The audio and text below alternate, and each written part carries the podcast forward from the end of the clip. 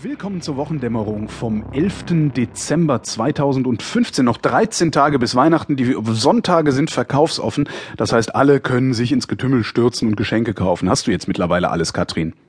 Ja, ich habe mittlerweile tatsächlich alles. Naja, nicht ganz. Eine Sache fehlt noch, aber das ähm, ist kein Problem. Das ist direkt bei mir um die Ecke und.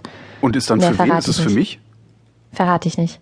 Ich kann Geheimnisse sehr gut für mich behalten. Also ist es für mich, sonst ähm, hättest du es ja verraten. Ja, meine Mutter hört zu zum Beispiel. Also es ja, hören ja ziemlich viele Hallo, Menschen diese Biggie. Ich grüße Biggie. meine Mama. Ich grüße meine Oma im Osten und die Mama und also das mit der Oma im Osten funktioniert ja sowieso nicht mehr. Kümmern wir uns um Dinge, die funktionieren. Volkswagen funktioniert. Äh, diese Woche kam eine Meldung, dass äh, weitaus weniger Fahrzeuge von diesem CO2-Skandal betroffen sind, ähm, als Volkswagen vorher angenommen hat oder bisher angenommen hat. Die hatten ja dann damals, als es hieß, hier, ihr habt eure Software manipuliert, haben die gesagt, oh weia, das ist äh, fast eine Million Fahrzeuge, die davon betroffen sind.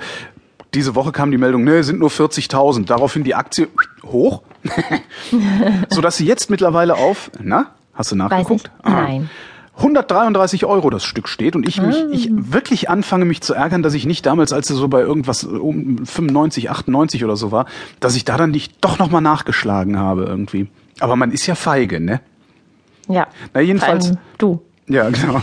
Jedenfalls äh, ist jetzt immerhin schon 24 Euro Gewinn pro Aktie. Das ist, äh, ne, wenn man es verkauft, muss man es versteuern bleiben. Netto 18 Euro. Ist jetzt mhm. nicht schlecht. Ja. Für rumsitzen und äh, wie nennt man denn das? Zuversicht haben. Die Christen machen das so und kriegen hinterher keinen, keinen Gewinn ausgeschüttet. Ja. Also doch schon, aber nicht im Diesseits. Nee, ich gratuliere. Äh, Dankeschön. Ja, ich würde gerne diese Woche mal wieder mhm. über Griechenland reden. Oh ja, das ist stimmt, das gab's auch noch, ne? Das ist jetzt irgendwie völlig hinten runtergefallen in der Presseberichterstattung und so. Ja, irgendwie redet überhaupt, also die Presse berichtet schon noch. Ne? Es gibt ja das Phänomen, dass Leute sagen, die Presse berichtet ja, nicht mehr. Ne, ne, ne, ne. Und ähm, das war zum Beispiel, als die Paris-Attacken waren, haben sich ja viele Leute beschwert, dass die Presse nicht berichtet hätte über die, Atta über die Anschläge in Beirut. Aber das ist geschehen, nur die Leute hat es nicht so interessiert. Vor allen Dingen äh, frage ich mich dann immer als erstes, woher wisst ihr denn dann von den Anschlägen in Beirut, wenn niemand darüber berichtet hat?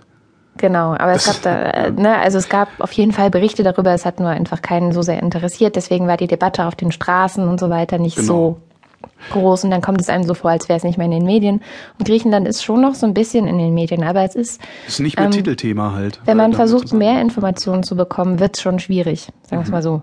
Also es ist normalerweise schon so gewesen im vergangenen halben Jahr, dass wenn du versucht hast, irgendwie herauszubekommen, was ist gerade die Lage in Griechenland, dann hast du auch noch mehr Hintergründe und so weiter bekommen. Und das war jetzt schwierig. Aber ich habe mir vorgenommen, dass ich das machen möchte, weil ich, ich finde, das, das hört ja nicht auf, scheiße zu sein für die Griechen. Ja. Eben, ja, eben.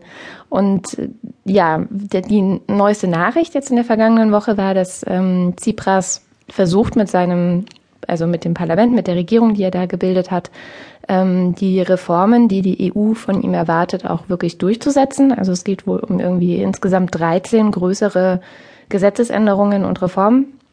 Ähm, darunter das Sozialsystem soll komplett geändert werden und es soll noch mehr Privatisierungen geben. Weißt du, wohingehend das Sozialsystem geändert werden soll? Ist das naja, so also ein sehr großes Problem in Griechenland war ja die Rentenkassen oder die, das ganze Rentensystem mhm. dort. Ähm, das hat sehr viel Kohle einfach aufgefressen, teilweise auch unnötigerweise, also gerade auch in dem ganzen Beamtensystem dort.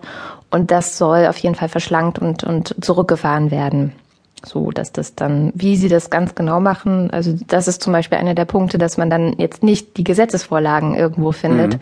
ähm, so dass man das äh, interpretieren kann oder so. Also es ist wirklich gerade schwer, mehr Hintergründe zu finden und äh, zu gucken, wohin es geht. Naja, und auf jeden Fall hat Tsipras im Zuge dieser Gesetzesänderungen in seiner Rede vor dem Parlament gesagt, dass er versuchen möchte, auf weitere Hilfen durch den IWF zu verzichten. Mhm was vor allem damit zusammenhängt, also er hat gesagt, er findet die Rolle des IWF nicht sehr konstruktiv.